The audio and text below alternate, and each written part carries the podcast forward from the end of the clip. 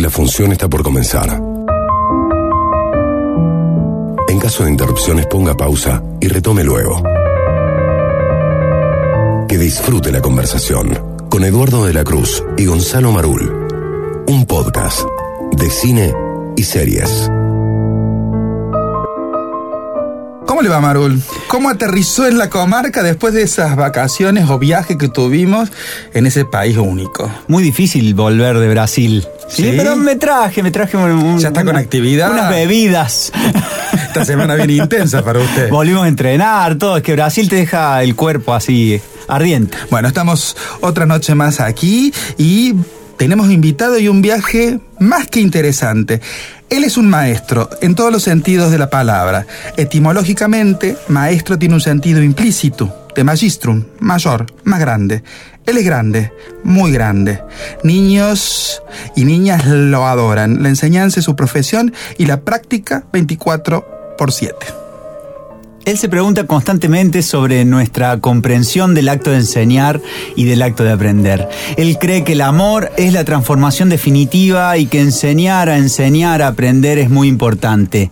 Él es abono y no tutor. Es generoso, es solidario, sabe escuchar. Lucha por una educación que nos enseña a pensar y no por una que nos enseña a obedecer. Él es un estimulador de los sueños imposibles. Él es un convencido de que la palabra pedagógica cura.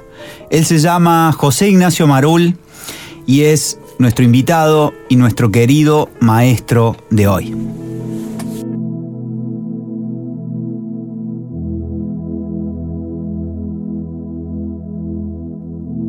No saber leer es una cosa muy fea, muy fea. Bueno, un día me decidí. Me llamo Mercedes, soy casada, tengo tres hijos. Un día agarré y tomé la iniciativa. Soy Adriana, tengo 39 años, soy alfabetizadora. La tarea era recorrer casa por casa. Hay un momento en que parece que no se puede. Los hijos de los alfabetizados se sienten muy felices.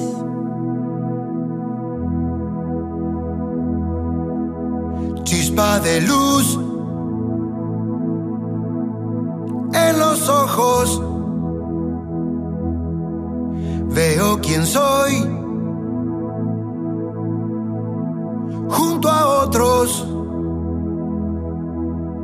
No tiene edad la escuela.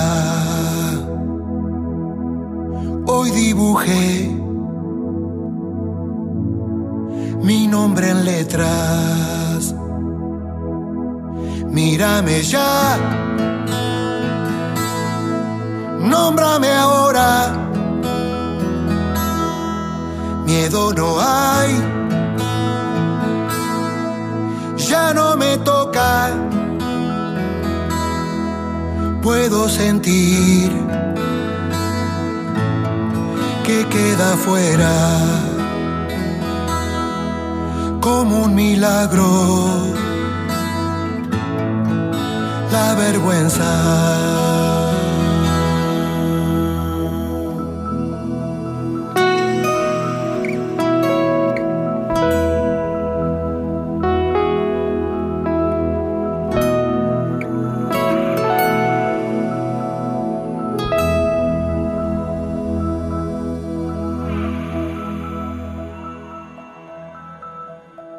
Voy a leer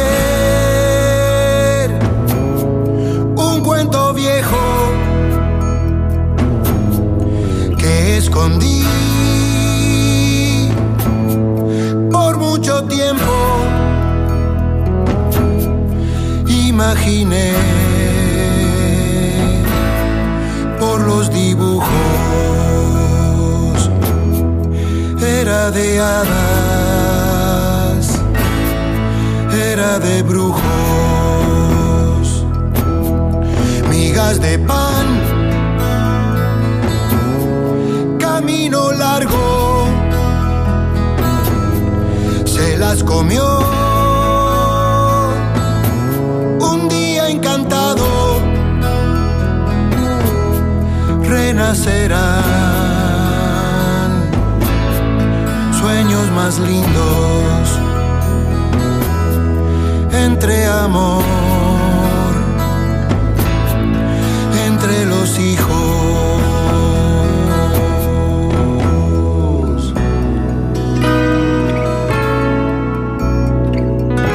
Tengo una nena de 5 años y un nene que va a cumplir dos. Me gustaría escribir una carta a los familiares que tengo allá en el Chaco, por ejemplo. Felicidad al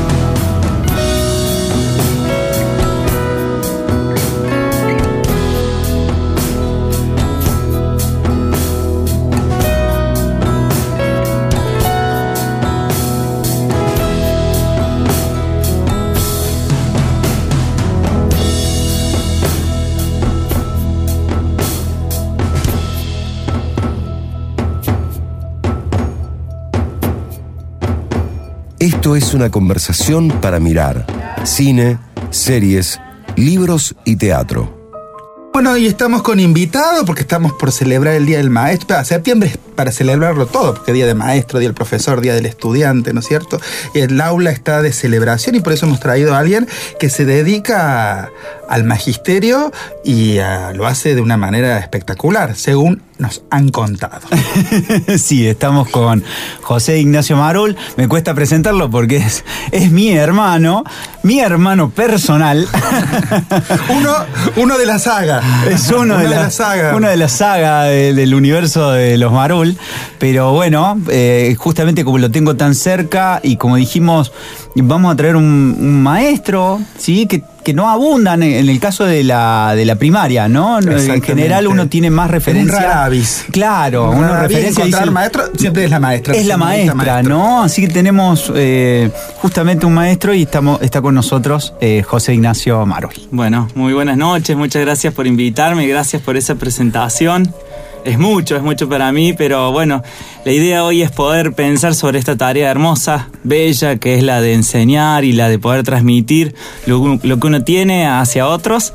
Así que bueno, gracias por la invitación y vamos a pensar juntos sobre, sobre este día tan especial que es el Día del Maestro. Bueno, bienvenido primero que todo. ¿Y dónde trabajas? ¿Dónde, dónde das clases? Mira, yo soy principalmente maestro, como siempre digo, profesor de educación primaria. Trabajo en una escuela que se llama Cumelén, que tiene una orientación ambiental. Trabajamos en huerta, trabajamos en nuestro bosque nativo, en nuestros árboles de nuestra provincia, pensando sobre algo que es muy importante, que es cuidar el ambiente. Creo que si no hay una educación del futuro que no sea ambiental, no va a ser educación, así que trabajo ahí y también trabajo formando futuros docentes, futuros maestros en el profesorado en ahí en Alto Alberdi, Portuzón, en el parroquial San José, eh, ahí a futuras maestras y maestros y en el Nueva Formación, otro Así. instituto también de formación docente para profesores de educación primaria. Doble regalo, Marul, para el hermano. El 11 y el 17, que es el día del profesor.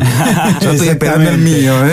Exactamente. Y el día del estudiante, porque Gracias. seguir estudiando, Sí, porque la- es una tarea que, viste que la docencia es una tarea que todo el tiempo estás estudiando y te volvés sobre tus pasos y lo nuevo y. Totalmente, y lo más lindo de la tarea. También vuelve gracias a los estudiantes que lo acompañan, ¿no? Los estudiantes y sobre todo los niños. Yo siempre digo que mi, mi rol es el de ser maestro y cuando los niños te devuelven frases, acciones, te hacen repensar tu, tu tarea y te hacen seguir creciendo siempre. Sí, sí. ¿Estuviste convencido desde chico que querías ser maestro? ¿Así No nació la tanto. vocación? No, no, no, lo, lo decidí grande también por, bueno, hablaban ustedes ahí de- del, del maestro varón, siempre hay prejuicios, representaciones sociales que circulan sobre la tarea del maestro, el maestro varón, como una tarea poco, poco valorada. Entonces, siendo de los más pequeños en casa y, y tomando esas decisiones, bueno, no era como lo primero. Es más, yo empecé estudiando para maestro y un montón de otras carreras universitarias, historia, administración, economía, eh, bueno, otras. no. no, iba de una a otra mientras seguía estudiando como maestro, pero bueno, era eso, lo que quería y lo que quiero, amo, digamos, amo estar en, en el aula, ¿no? Con los chicos. ¿Y qué grado te toca?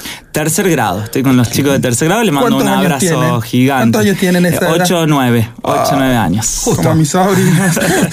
Y, y Se la voy a mandar a mi sobrina. Sí, sí, sí, es un gran Qué maestro. edad complicada. Y, y justamente por eso, como lo teníamos acá, le preguntamos a José, le preguntamos eh, qué películas, ¿no? ¿Cómo es tu vínculo con el cine? ¿Qué películas nos dirías para empezar a hablar un poco, para desandar el mundo audiovisual vinculado a este arte tan maravilloso que es el arte de enseñar y aprender?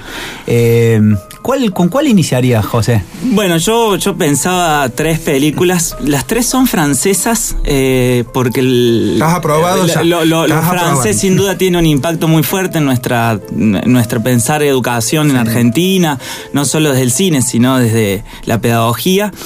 Y bueno, yo siempre tuve la suerte, tengo la suerte de que muy pequeño tenía el divisador de serie en mi casa y cuando estaba estudiando para ser maestro se acercó a ofrecerme una película que se llamaba Ser y Tener, que es un documental eh, que cuando mm, estaba estudiando como maestro lo vi y cuando uno es joven a veces piensa que tiene que ser grandilocuente, tiene que llevarse el mundo por delante, tiene que eh, mostrarse y uno veía esas imágenes de los docentes a veces de películas. Y cuando vi Ser y Tener dije, mm, esta es la tarea docente. Esta sencillez, el arte de lo nimio, el arte de lo pequeño, ese, ese cotidiano. Y, y era eso, ese Monsuy, Monsuy López eh, en, en el día a día, con esos niños de todas las edades. Y para mí fue eh, ese golpe, ¿no? decir, eso quiero, eso me gusta. Eh, no es el maestro premiado, no es el, el, el mejor, es en el que el cotidiano, en el día a día, iba haciendo a esos niños un poquito mejor. Y mm, bueno, hay escenas como, hay, hay escenas donde los niños... eh, muestran todo su ser ante ese maestro. Bueno, la verdad que era una un- fue una película que a mí me marcó y que cuando estaba estudiando dije, bueno, ese ese es el rol docente que quiero seguir trabajando. Y es una es el aula única, ¿no? Es algo muy especial. Vos decías recién de todas las edades. ¿Cómo es eso del aula única? Eh, eh, se llama plurigrado, digamos. Ajá. Eh, Generalmente las escuelas rurales eh, tienen esta realidad donde tenés poquitos niños de distintas edades. Entonces es un maestro que tiene que ir, eh, bueno, diversificando su tarea y, y trabajando desde la alfabetización inicial hasta quizás potenciación con los más grandes, ¿no? Va de un lugar a otro. Entonces es una tarea que lo pone en un lugar al docente que creo que también nos toca en, a veces no, no solo en el plurigrado, sino en, en- cualquier grado. El docente tiene esa, esa capacidad de ir desde limpiarle los mocos al más pequeño hasta repensar eh, la regla de tres simple. No vas de un lugar a otro hasta resolver un problema de disciplina porque se pelearon entre varios compañeritos. Entonces, ese ir de, de muchos lugares, de estar en, en muchos temas, creo que es una habilidad y una capacidad que tenemos los docentes y que en el plurigrado se pone mucho en juego. Viste que el realizador Nicolás Filibert eh, recorrió más de 100 escuelas antes de encontrar esta especie de laboratorio ideal, ¿no? Que, encuentra, ¿no? Plebeyo acá en, en esta película. Y también es, eh, no sé qué te pasa a vos, este, este docente debe tener unos arriba de los 50 y pico, 55, está al borde de, De jubilarse, hace 30 sí. años, ¿no? Eso también es, es, es interesante, ver cómo uno ha hecho un recorrido y está en ese lugar donde, ¿qué pasa después de esto, no? Sí, y, y hay una escena que también me marcó y uno cuando le preguntan, le hacen la entrevista a él y dice, mm, ¿qué pensaron tus padres cuando elegiste ser docente? Y él es como que se empieza a llenar de orgullo por, por esos 30 años transcurridos, ya pronto la jubilación y, y decir, bueno, esto es lo que yo siempre quise, es lo que siempre quiero, ¿no? Eh, es, es bellísima. Bueno, hay algo interesante. Vos la, presentaste como documental, nunca fue presentada como tal. Es interesante porque hay, si bien el encuentro el laboratorio, eh, también hay algo que es. Para mí lo más difícil de una película de esta naturaleza es qué vínculo establece la cámara con las infancias, ¿no? Cómo la cámara tiene que respetarlas, dónde la vas a ubicar.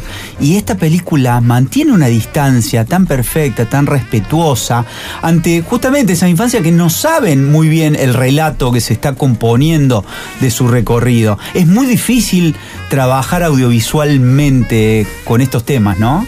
Sí, sí, sí, hay, eh, vuelvo a decir, hay una escena entre Oliver y Julien que se pelearon, a la- se agarraron a las trompadas y ellos van narrando todo lo que les pasa eh, con sus lágrimas en los ojos y, la cámara lo que siempre busca es poder eh, encontrar esa, mm, eso pequeño, hacerlo grande. Y la verdad que eso a mí me- me fascina y sobre todo me lleva a mi tarea, que a veces uno desde lo pequeño va haciendo grandes cosas con esas infancias que, necesitan un adulto que los acompañe, un adulto que les dé la palabra, que los escuche. Es un lindo relato, la recomendamos ver a la película porque sí, es como un cine antropológico. Los franceses son en ese sentido maravillosos y en este caso tenés las infancias, va a estar muy diferente si tenés otro adolescentes, adultos. Acá hay infancia, hay que respetar. Y hay un manejo con la cámara que vos no, si no te digo que es un documental, puede pasar como ficción, digamos, ¿no es cierto? No hay es. Y tampoco fue presentada en su momento. Yo me acuerdo haberla visto en ese cine club que usted siempre le nombra, la calle 26 de abril, y después la trabajé mucho. Cuando empecé mi carrera, formaba a los futuros eh, docentes en materias de comunicación y demás. Y siempre llevaba, obvio que siempre el cine bajo el brazo, llevaba dos o tres. Y esta era una de ellas. Era maravilloso. Y también lo pasamos en Ciencia de la Información, porque hay un mensaje que que es muy que en ese momento ya era imprescindible, ¿no es cierto? La importancia de la- del ser humano y de que te estás comunicando con un otro.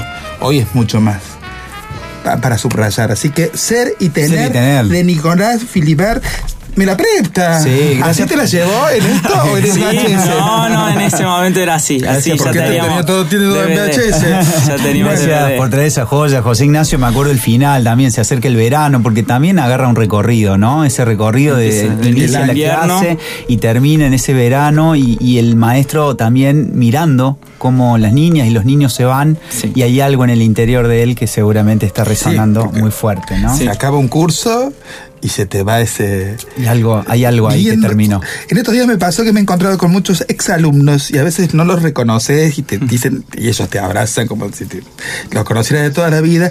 Y trato de ver en los rostros el paso del tiempo, porque ya son grandes, los viste cuando más pequeños, secundario o universidad. Entonces, bueno, es, es maravilloso esa escena cuando se van, porque se, se cierra un ciclo también en tu, en tu interior.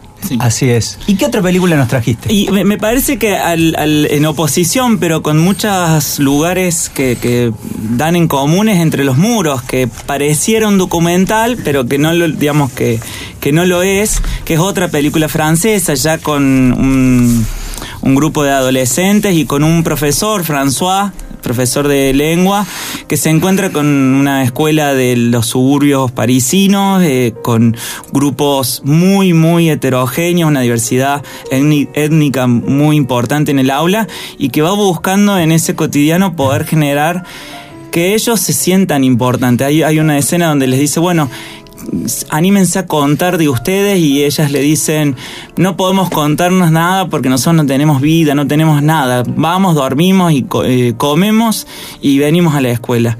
Y empieza a recuperar ese sí poder contar desde sus propias vidas y me parece fascinante. Y otra cosa que también me gustaba de esa película, la vi ya como docente, eh, más, más tarde, eh, los diálogos docentes, ¿no? El, el- intercambio entre los docentes, entre los profesores que hablan de una cuestión, hablan de otra, que es tan, tan real a lo que pasa en nuestra sala de profesores, que por momentos estamos hablando de, de ese niño con muchas dificultades, de cómo podemos ayudarlo, de cómo podemos acompañarlo, de qué pedagogía, qué didáctica usar, y al ratito empezamos a ver quién compra la yerba para tomar el mate, quién tiene, Claro. quién se encarga del café, y vamos ahí de un lugar a otro, y bueno, eso pasa en la película Entre los Muros y es fascinante, me parece que está re bien descrito. Es ¿no? maravilloso, ellos tienen que definir la nota, porque la ponen todos grupos, sería como una sala de profesores nuestra, entonces hay que definir la nota. Y son todos los comentarios sobre ese grupo de alumnos que en el cual has estado viendo, que los querés, algunos los querés matar, otros, ¿me entendés? Pero es que es muy, muy... Eh, Cantet eh, trabajó un año con esta gente, con esto, fue- los eligió, el maestro, profesor, es actor, y todos los otros son actores, pero ellos quisieron, era como una materia correlativa, teatro, y lo, lo hicieron. Mira Maravillosa película, Entre los muros, que ya está mostrando ahí eh, un poco lo que van a mostrar películas contemporáneas sobre esa descomposición social, porque es a la- los suburbios parisinos. Acá no vamos a ver el glam de la, de la ciudad de luz, sino todo lo que todo lo que implica venir de distintos lugares. Y el profesor tiene que enseñar, ¿qué tiene que enseñar? Literatura. ¿Entendés? ¿Para Mm. qué quiero leer este libro? Que es la típica pregunta de un alumno en el secundario, ¿no es cierto? Y, y este director plebeyo nos gusta mucho, ¿no? Yo lo quiero mucho, esta película la amo y Cantet tiene esa forma, recursos humanos. recursos humanos, el empleo del tiempo, Eh, ¿no? bueno. Cómo, cómo trabaja él los lugares de poder también, ¿no? Cómo, cómo, cómo él, como si se preguntara cómo se administra el poder en el sistema educativo también, la administración de ese poder.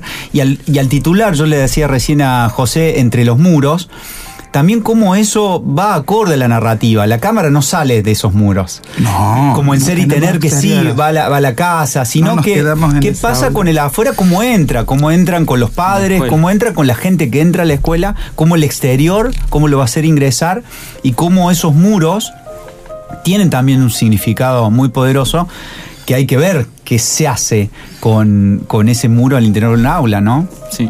Sí, hay una escena donde cita al alumno de uno de los alumnos que le genera problema con su madre, eh, que su madre no hablaba francés. Entonces es todo el diálogo de él, de François con el alumno, traduciéndole a su madre, pero todo dentro de la escuela, ¿no? Esa, esa realidad de afuera de, de su madre que firmaba lo- los, los boletines y sin saber qué pasaba, eh, se viene a la escuela y aparece y surge en la escuela, ¿no? Es, sí, la verdad que cada escena, cada momento, cada diálogo también es impresionante que es impresionante rescate también lo de los diálogos, porque al ser un profesor de literatura, de lengua, como decía muy bien Plebeyo recién, yo para mí el tema de la dialéctica atraviesa toda, toda la película. Yo recuerdo un par de discusiones sobre una palabra y cómo él las, las agita esas discusiones, ¿no? Como él a veces dice una palabra eh, y, y esa palabra genera una discusión adentro del aula. Vos me contabas también que te había llamado una, una otra discusión que tenía él con un profesor de educación física. Claro. ¿No? Sí, sobre, sobre la disciplina, ¿no? Porque él empieza a pensar que cada, hay realidades muy diversas, cada, cada estudiante necesita un acompañamiento distinto y el profe de educación física le dice, no, cada la ley es igual para todos y acá no hay que salirse de ahí. Y esa discusión es, bueno, también hace referencia a lo que decía, es muy interesante cómo pensar lo- la convivencia en la escuela y después, bueno, terminan ahí, no, no, no llegan a una conclusión y el director dice, bueno, vamos a algo también muy importante que se nos rompió la cafetera, entonces pasa eso, ¿no? Pasa ese diálogo que es el, el de los docentes y que se pone en juego el pensar la escuela, ¿no? Que es lo más Y importante. Por oposición a ser y tener, Cantet plantea un primerísimo primer plano, trabaja con unos primeros planos tremendos, ¿no? Para jugar con esta idea también de, lo mural, de lo que no es como esa distancia que toma el realizador de ser y tener, sino que Cantet se mete de lleno, No. por eso potencia tan fuertemente lo que vos has rescatado, que son el tema de los diálogos. Sí. Esos diálogos que vos decís, yo lo podría haber tenido yo ayer a ese diálogo, ¿no? No, y esos alumnos y esas alumnas que representan como un- ese mosaico de esa sociedad tan diversa. El mismo docente que antes de. Porque hay que estar con el adolescente todo el tiempo. Eh, puede decir dialéctica, pero es ir, vuelve. Y en algún momento el docente también es como que zozobra ante determinadas cuestiones, pero como la tarea docente no no podemos demostrar que te caes, hay que seguir. Está muy bien Eh, trabajado. eh, eh, entre los muros de Entre los muros y es interesante eh, que uno parece estar viendo un documental y en realidad esto sí es una ficción y él trabajó Sí. durante muchos meses con esta gente para lograr esta joya, esta belleza. Y vos tenías una más, la nombramos. La recomendamos, la- pero que es y- mucho y- más popular y quizás más Sí. vista, que es otra francesa que es Los Coristas. Los que además Coristas. tiene una banda sonora impresionante, unos personajes como el profesor Clement, eh, Pierre, que es el, el director de, de- que llega a ser director musical, y Pepinot, que es ese niño tan bello. Bueno, recomendadísima también. Y, y Barratier, su director, perdón, plebeyo, era fanático de la Sociedad de los Poetas Muertos. Como que él quería, esta- era, algo o- o- así, o- ¿no? claro, algo similar, obsesionado con una narrativa que no le pertenecía a lo francés, pero que él quería introducir de alguna manera, y se nota, ¿no? Fue candidateada a mejor película. Sí, fue la banda Oscar, musical eh, del y la momento. banda musical del momento. Y a su vez el Barratit se va mucho al pasado para hablar de... Hay una historia real allí y hay una escena final, que es la escena... No la vamos a spoilear. Pero que a la que vuelvo siempre que vuelvo lloro y me emociono porque está ahí en esa escena final está como la suma la suma filosófica de lo que podría ser el magisterio, digamos. Y en esa Totalmente. decisión, no voy a spoilear, es, es la cuestión docente, es la condición docente. Me parece, parece maravilloso porque uno puede en algún momento con su tarea sanar y salvar vidas, que era lo que planteaban en Ser. Totalmente. ¿Qué les parece si escuchamos un poquito de esa música tan maravillosa que nos dejó esta película?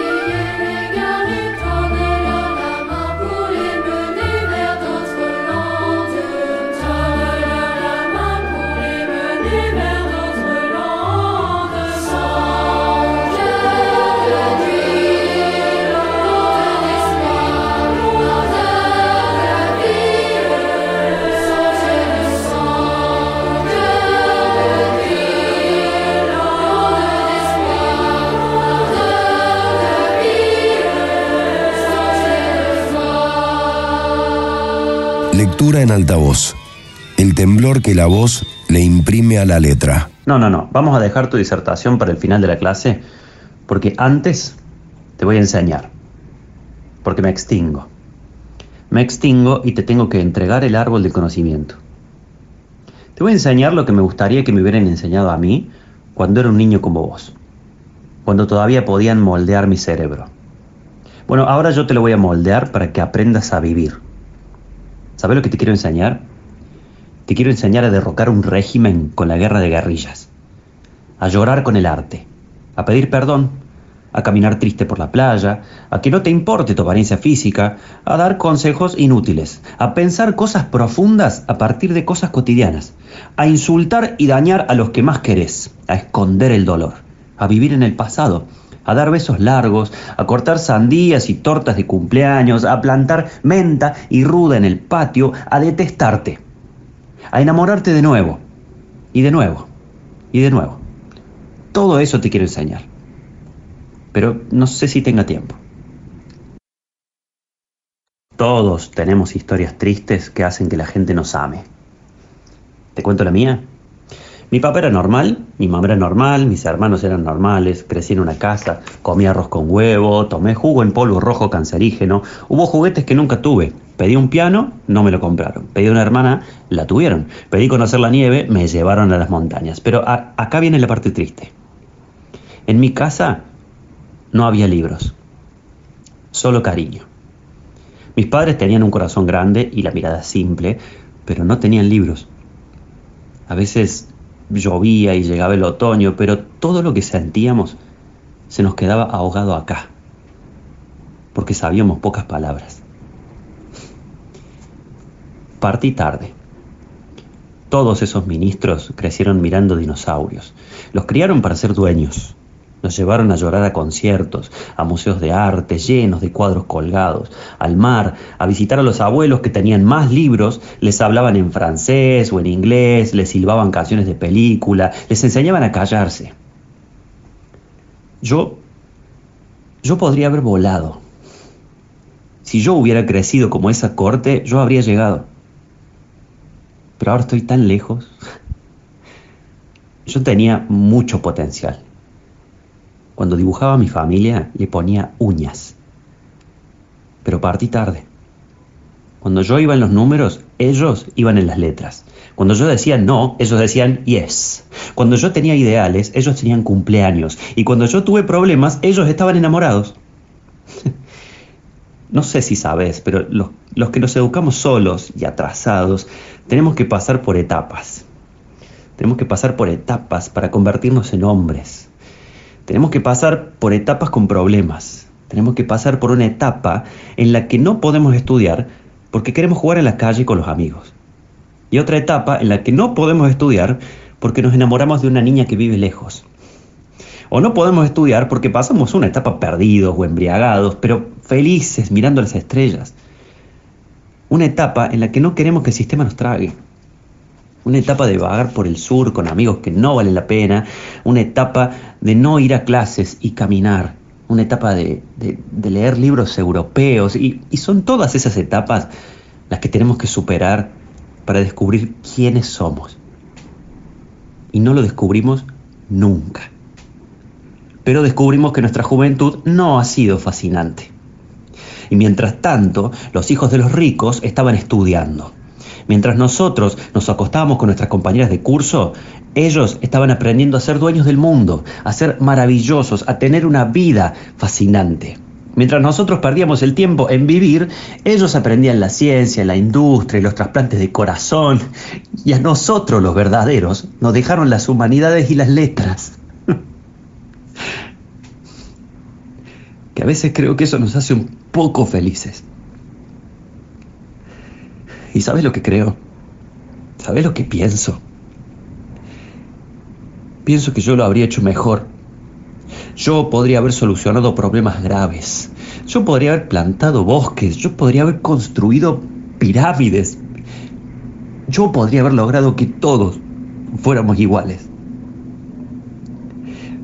Pero eso no se va a saber nunca, porque siempre voy a ser un profesor indignado sabiendo que no pude desarrollar mi potencial porque yo tenía mucho potencial, pero en mi casa no había libros. No puedo cambiarme de clase. Todos pasan de curso y yo me quedo en la misma clase.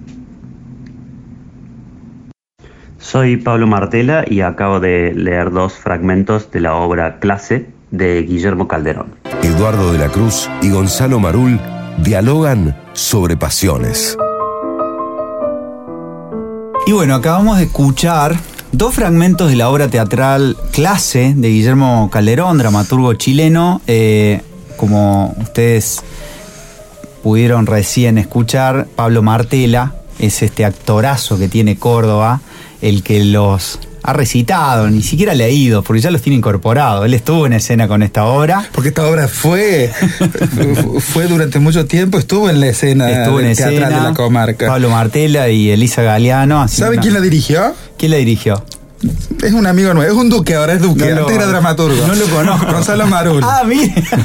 Yo soy el divisor de series, no lo conozco ese señor. Esta es la anteúltima. Después hizo otra y ahora viene otra. Pero extraña mucho esta clase y decimos que Pablito Martela está eh, con una obra o un monólogo maravilloso eh, dirigido por la Dani Maluf, que, eh, que lo dan creo que los domingos, otoño... Vamos a competir ahora. Eh,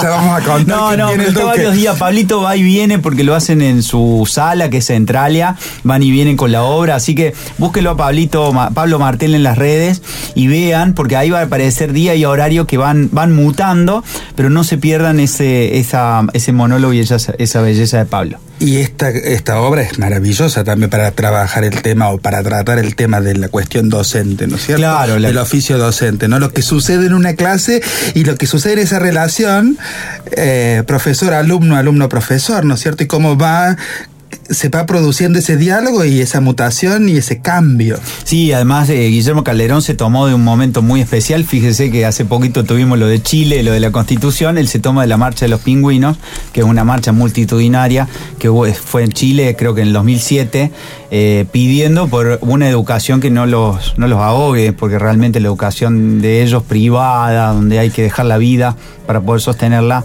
eh, es muy duro para la vida de los chilenos. Yo sé que soy repetitivo, pero así es el plebeyo.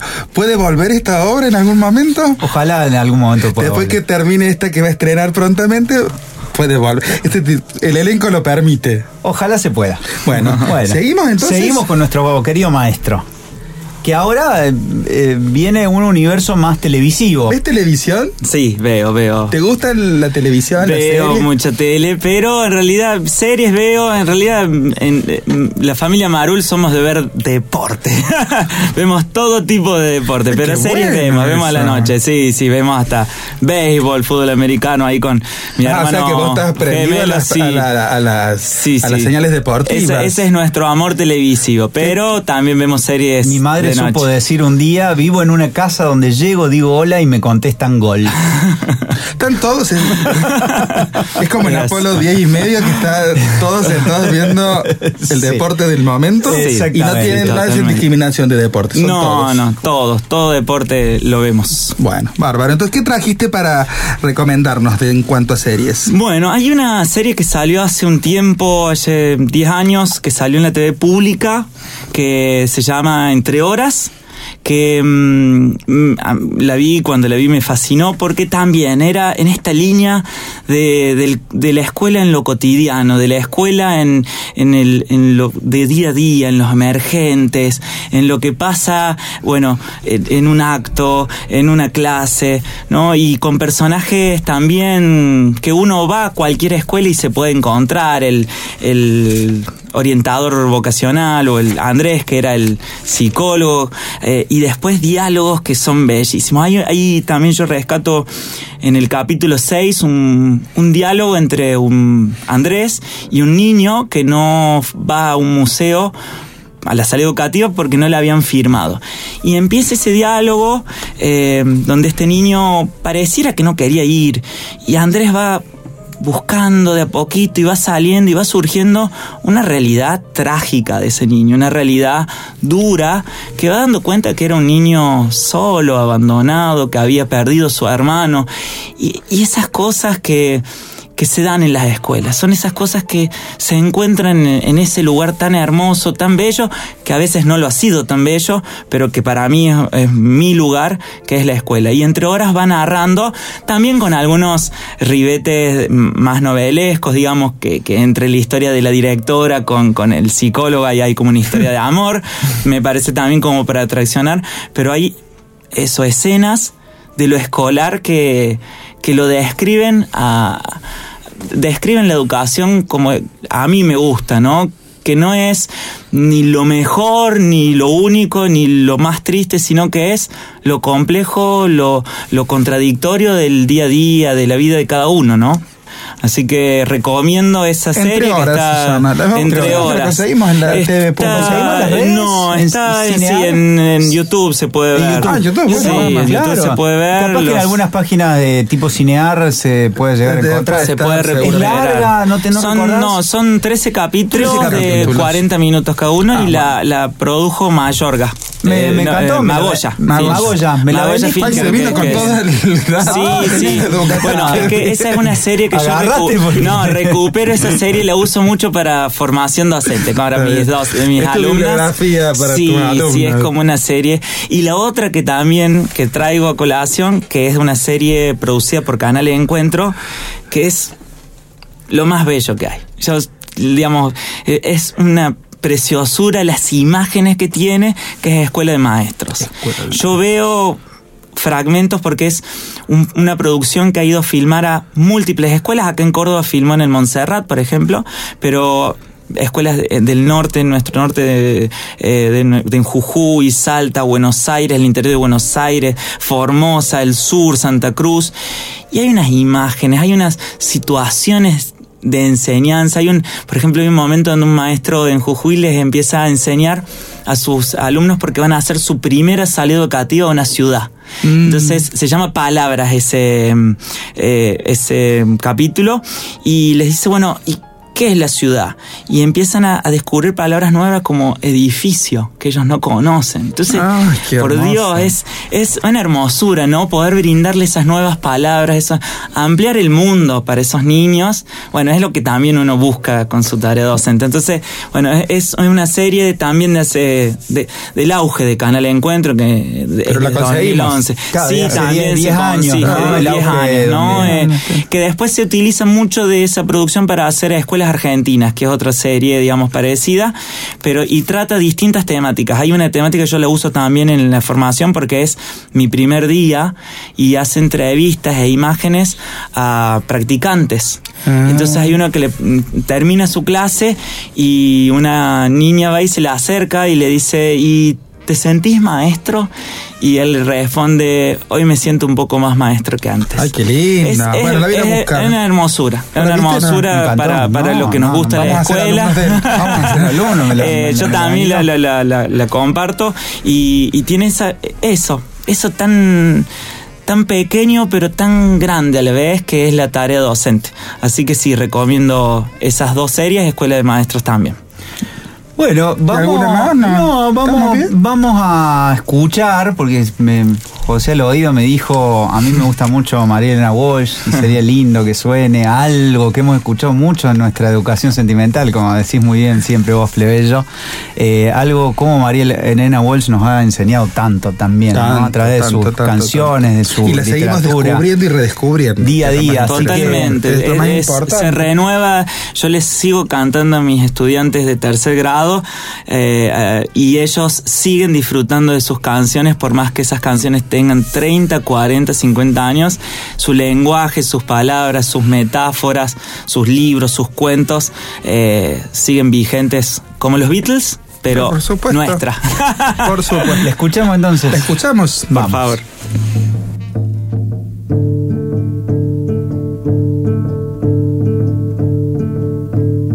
Había una vez una vaca en la quebrada de Humahuaca.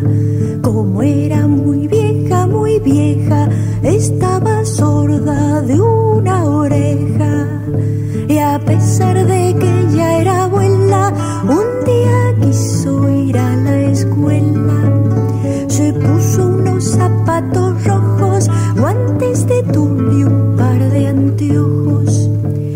Vio la maestra asustada y dijo estás equivocada. Y la vaca le respondió porque no puedo estudiar yo. La vaca vestida de blanco se acomodó en el primer banco. Los chicos tirábamos tiza y nos moríamos de risa.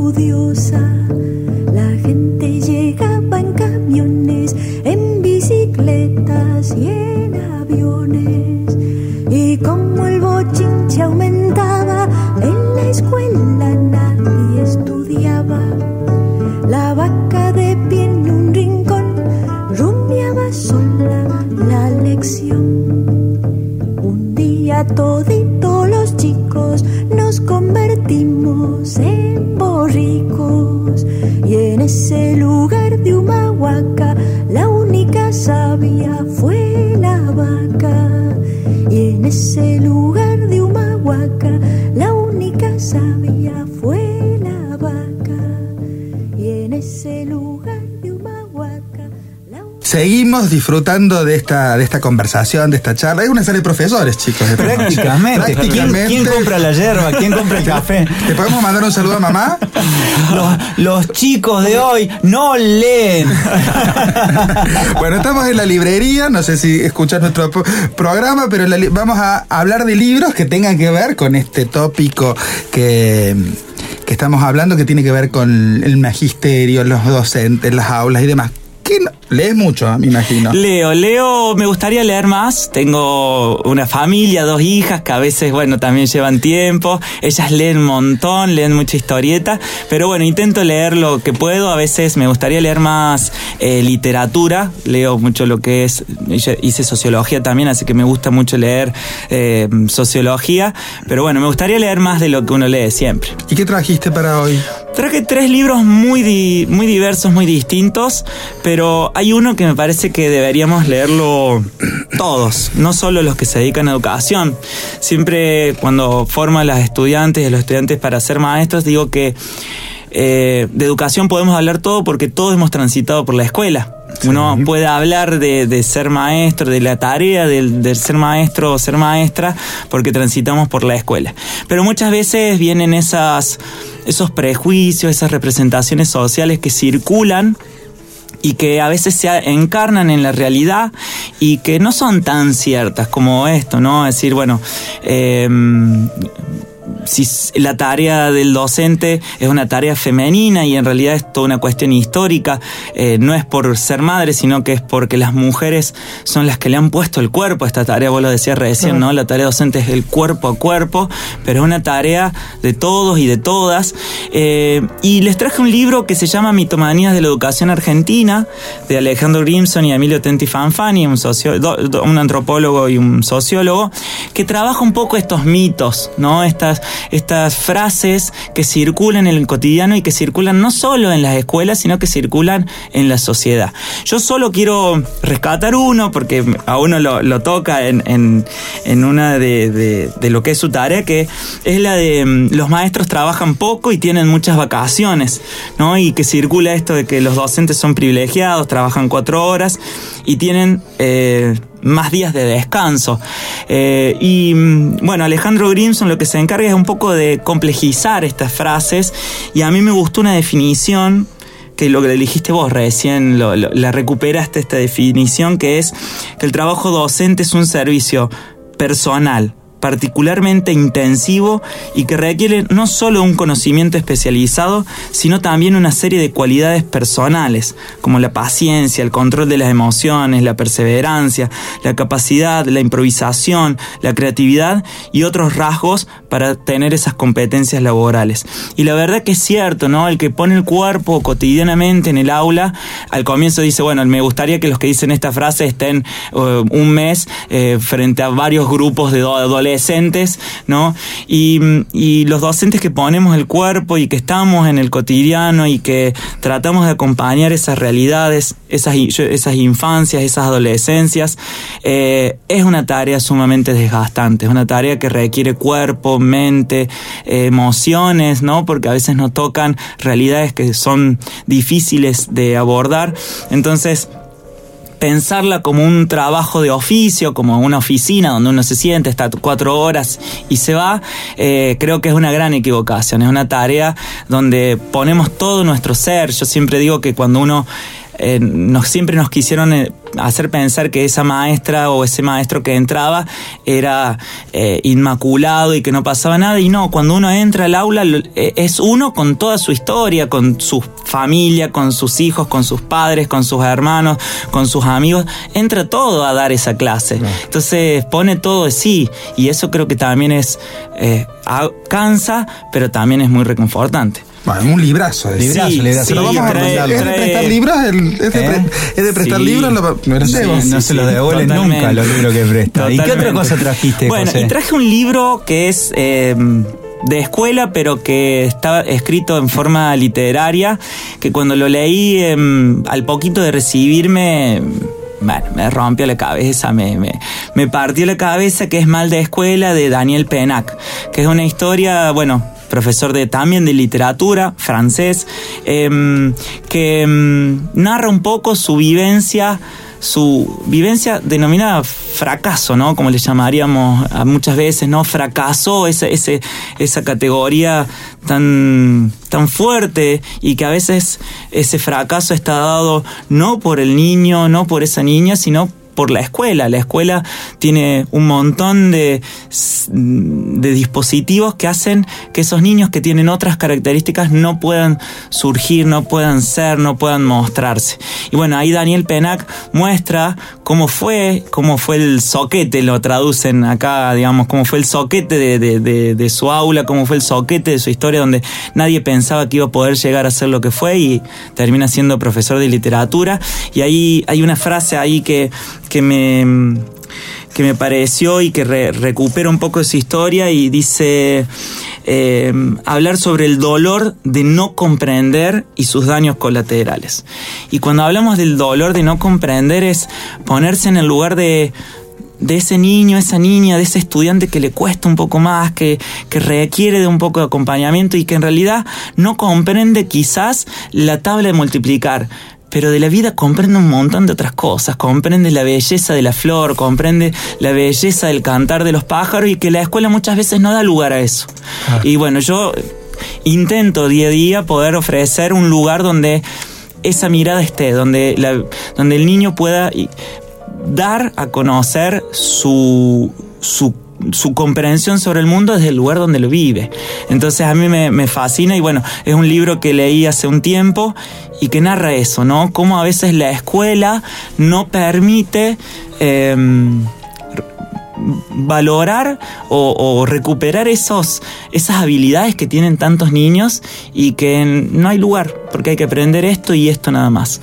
Así que también lo recomiendo, Mal de Escuela, como siempre algo francés, bueno, en Mitomanías Argentinas es, es de autores argentinos, pero bueno, Francia nos, nos Y, hay- invade. y si hay dos, hay tres. Te pedimos uno más y, Y hay, no- y no hay que llevar va- tres. Sí, Y hay uno que va en sintonía con ya el trabajo con los niños y las niñas, eh, con la niñez, con las infancias de nuestra escuela, que es de una ilustradora española que es Rocío Bonilla y una mm, escritora Susana Iser, que es el gran libro de los superpoderes. Este libro ya, yo no lo conocía, mi esposa Consu me lo, lo compró un día, lo trajo y cuando lo leí dije, esto es lo que uno como docente hay que, hay que traer, que es pensar los superpoderes no desde el que brilla, el que sabe mucho, el que, el que se mm, muestra mm, mejor, más atento, más aplicado, sino cada uno desde su, su habilidad, desde su realidad. Va mucho en sintonía con Daniel Penac, pero está narrado también para leérselo a los, a los estudiantes. Y les leo una sola de, las, de los superpoderes porque va narrando distintos superpoderes. La matemática, eh, la valentía, la organización. Y este dice así. En aquel preciso instante, una sombra oscura como el carbón se situó detrás de ella. Era una mancha negra, grande como un árbol, pero a su vez escurridiza como una serpiente. Entonces ella se giró lentamente y... Todos se estremecen, ojos muy abiertos, pelos de punta, corazón encogido. Elena cuenta una historia de terror y todos tiemblan horrorizados. Cuando Elena narra una historia de humor, las risas estallan sin control. Si cuenta una increíble aventura, todos la viven como si fuera el protagonista. Y si trata de amor, quien escucha llora de emoción hasta que las lágrimas lo inundan todo. Con sus historias, Elena viaja y transporta a otros mundos. Los que la escuchan olvidan por unos momentos sus preocupaciones. El superpoder de Elena es contar historias. Bueno, y así con cada una de los superpoderes de cada uno de los niños, que es eso, ¿no? Poder recuperar eh, lo que cada uno de mis estudiantes tiene para que se muestren lo mejor posible. Y creo que está en la tarea artesanal del maestro ¿no? El- y la maestra. Nuestra tarea, la tarea docente es una tarea artesanal y la de formación también. Yo creo que la mejor defi- definición de un docente es es un artesano, es una artesana de la educación.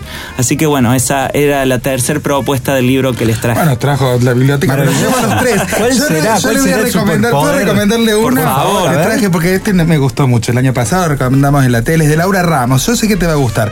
Es la historia de las maestras estadounidenses que trajo Sarmiento a la Argentina, con todo ese proyecto de educación y demás. Pero lo que hace Laura Ramos es, a partir de los archivos que causal y casualmente encontró en una biblioteca de los Estados Unidos, armar la biografía de cada una de las maestras que visitó suelo argentino. Entonces están las que fueron a Mendoza, las que fueron a San Juan, las que estuvieron en Córdoba, que tuvieron una gran pelea con el clero, porque esta ciudad, esta comarca, es esta comarca desde hace mucho tiempo. Así que me parece un- una buena recomendación, además, para, para regalar a maestros, profesores y público en general. La señorita se llama. Esta historia, eh, Laura es periodista. No sé si leías Laura de Noche, las crónicas de los años 80, Ay, no. ¿no es cierto? Es, hizo todo un otros libros y ahora está haciendo como biografiando el siglo XIX, porque se ha- no es historiadora, pero se ha fascinado por el siglo XIX. Así que te lo recomiendo. yo me llevo esos tres libros y yo te, a casa gracias. llega este. Yo ya lo voy pensando para después librería, trabajarlo. ¿eh? Me lo Sí, a las sí. tres. De los librería, superpoderes me sí. encantó. Qué librería ¿Vos tenés libro maravillosa. o no? no, tenía uno acá Dale, de las dale, clases, apuntes de enseñanza de Marcos eh, Perenó y Tomás Otero. Y ¿Te sirve para tus clases? Me ha servido muchísimo, son unas notas. eh, arranca también pensando la palabra discípulo, que es una Ay, palabra bueno. alemana y Mm. se vincula con lo, con lo joven y no bueno. necesariamente lo joven como nosotros lo Hay entendemos. ¿no? Y, y hablando del, del discípulo, también en este libro dice, el discípulo no es entonces el joven, el young, que se acerca a la persona grande para aprender, sino el que desea aprender y está en busca de un maestro. Y ¿no? recomiende el otro que tiene ahí, que se sabe cómo bueno, le ha regalado sí, ese. cómo Imposible regalado. no, no pensar en este En la época de pandemia hubo la posibilidad de descargarlo por PDF y demás, así que yo aproveché y lo regalé a medio mundo. Esta colección es maravillosa, Es maravillosa, del siglo XXI, todas las, las- las obras de Paulo Freire. Este, por ejemplo, es Cartas a quien pretende enseñar, pero Sí, bueno. un es- referente que no podemos es dejar de lado, Un gran referente, no se puede eludir, criticado en, la- en los últimos años en un montón de puntos, pero si uno contextualiza es fundamental. Bueno, hice negocio y me llevo cinco libros a casa, les dejo uno, compa- lo comparten ambos y ya está. Muchas La gracias. seguimos. La conversación. Un podcast como excusa para el encuentro. Y bueno, estamos llegando Estoy al cargando final. los libros, chicos, porque no, no- no- no- tengo una sola bolsa, ¿eh? Estamos llenos de libros, llenos de... Nos ha volado la cabeza este maestro. Qué lujo hablar de libros Con un maestro. en el éter de la comarca. Con, Sí, ¿Qué- hermoso. ¿Cómo se nota que es maestro? Porque vio cómo nos leyó cada cita, ¿no? Sí, y- la última ya era, ya me ponía en el piso como los chicos, como los de ser y tener, escuchándolo. Hermoso. Bueno, eh, queríamos, antes de despedirnos, agradecer. Yo quería agradecer personalmente a Pablo Martela que nos regaló esos, esos audios de la obra clase de Guillermo Calderón. Y repetir que Pablito eh, va a estar todos los viernes de septiembre a las 21 horas eh, con, su, con la obra de él y la Dani Maluf, Otoño otra vez. eh, con un 30% de descuento si compran la entrada en antesala.com.ar. Así que véanlo a Pablo Martela porque es uno de los mejores actores que tiene Córdoba y todo lo que él hace siempre es imperdible. Entonces yo voy el viernes a verlo a Pablo Martela. Usted me había dicho el domingo antes. Y el domingo lo tengo que ir a ver a usted. Claro, yo Porque me les confundí. cuento, les cuento a, a nuestros y nuestra audiencia, que es mucha, que escucha este podcast, ya sea en la versión original en vivo y en directo, sino en las plataformas. Usted estrena obra. Estrenamos domingo 11, Reconstrucción de una ausencia, eh, basada un poco en la vida de nuestro querido Jorge Barón Visa. Auguro, auguro que va a ser un éxito que se van a ganar todos los premios, porque eso es una obra de su propia autoría Sí, y la dirige usted. bueno. Se dice por ahí. Así me llegó el rumor. Se dice, ¿Y quién la dice. protagoniza? Carlos Posentini. Bien, Eso es lo más importante. Bueno, en el lugar, el. Eh, la- en el espacio Cirulaxia que ha renacido, que ha- se ha refundado y que de- eh, y, y eligió un y día para hermoso. estrenar. O sea, estamos invitados nosotros. Porque los domingos es como es el día del maestro carpet, y los seguimos domingos como un ritual casi Bueno, religioso. Vayan a ver esta, esta obra porque es un gran texto de Gonzalo Marul. Además, revisitamos a un. Ya vamos a. Hicimos en la temporada 1 un episodio sobre Jorge Barón Visa. Y vamos a volver seguramente a lo largo de esta temporada porque es alguien al que hay que leer muchísimo. Hay que leer El desierto y su semilla, ya que estamos con los libros, ¿no es cierto? Exactamente. Bueno, gracias, José. Muchísimas ¿La pasaste gracias por la bien? invitación. ¿Estuviste Excelente. Muchas gracias. Cuando tu hermano se tome vacaciones, porque él viaja mucho, viste que da clases a lo largo y ancho de todo el país, lo traigo de. pues, Está bien de suplente. Me puede No tengo ningún problema, la verdad. tranquilamente. Totalmente. Porque sí. tiene una- hay una- El maestro- hay- el maestro suplente. Hay una, hay una tonalidad que a mí me, me, me hace sentir cómodo. y Muchas gracias, No tengo plebeyo. problema con el cartel. No, para No, nada. Porque es un duque más. Por supuesto. Un duque deportivo. Porque Funciona, funciona- va a funcionar bien con vos, plebeyo. Y las fotos, todo, además, una persona más joven va a tener al lado. Si lo mandamos de relaciones diplomáticas a otros países, que usted tiene contactos con otros países y o provincias de este país, ya sé a quién voy a llamar, porque le prometí la suplencia a mucha gente. Sí, ya. Él se enoja porque yo voy prometiendo a cada invitado la suplencia. Desde Natalia hasta el, el último invitado fueron todos, pero yo elegí yo. Claro. Elegí al maestro, porque nada mejor que estar bien acompañado con un maestro. Totalmente. Muchas gracias. Muchas gracias por venir. Muchísimas Viajamos al corazón de un maestro, de esos que siempre soñamos tener. Sin una mirada profunda sobre la educación y la cultura, estamos convencidos que no hay transformación posible. Discípulo, como decíamos recién, es la persona que desea aprender y busca un maestro, una maestra. La clase es la reunión de esos y de esas discípulos y discípulas que buscan un maestro, una maestra. La clase es el espacio y la oportunidad para devenir discípulo, discípula. Se aprende en la cuna. Se aprende en la cama, se aprende en la puerta de un hospital, se aprende de golpe, se aprende de a poco y a veces se aprende recién al final. No dejaremos huella, solo polvo de estrellas. Se aprende en la escuela, se olvida en la guerra. Un hijo te vuelve a enseñar. Está en el espejo, está en las trincheras. Parece que nadie parece notar. Toda victoria es nada, toda vida es sagrada. No dejaremos huella, solo polvo de estrellas. Hasta la semana que viene. Feliz día para todos los maestros y maestras.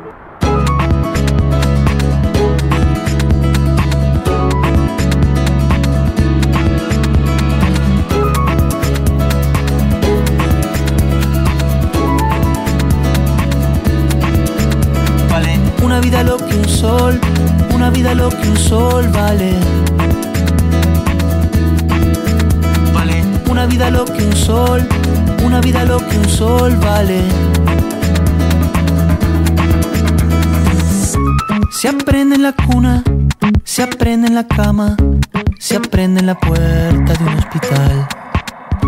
Se aprende de golpe, se aprende de a poco y a veces se aprende recién al final. Toda la gloria es nada, toda vida es sagrada. Una estrellita de nada en la periferia de una galaxia menor. Una entre tantos millones y un grano de polvo girando a su alrededor. No dejaremos huella, solo polvo de estrellas, polvo de estrellas.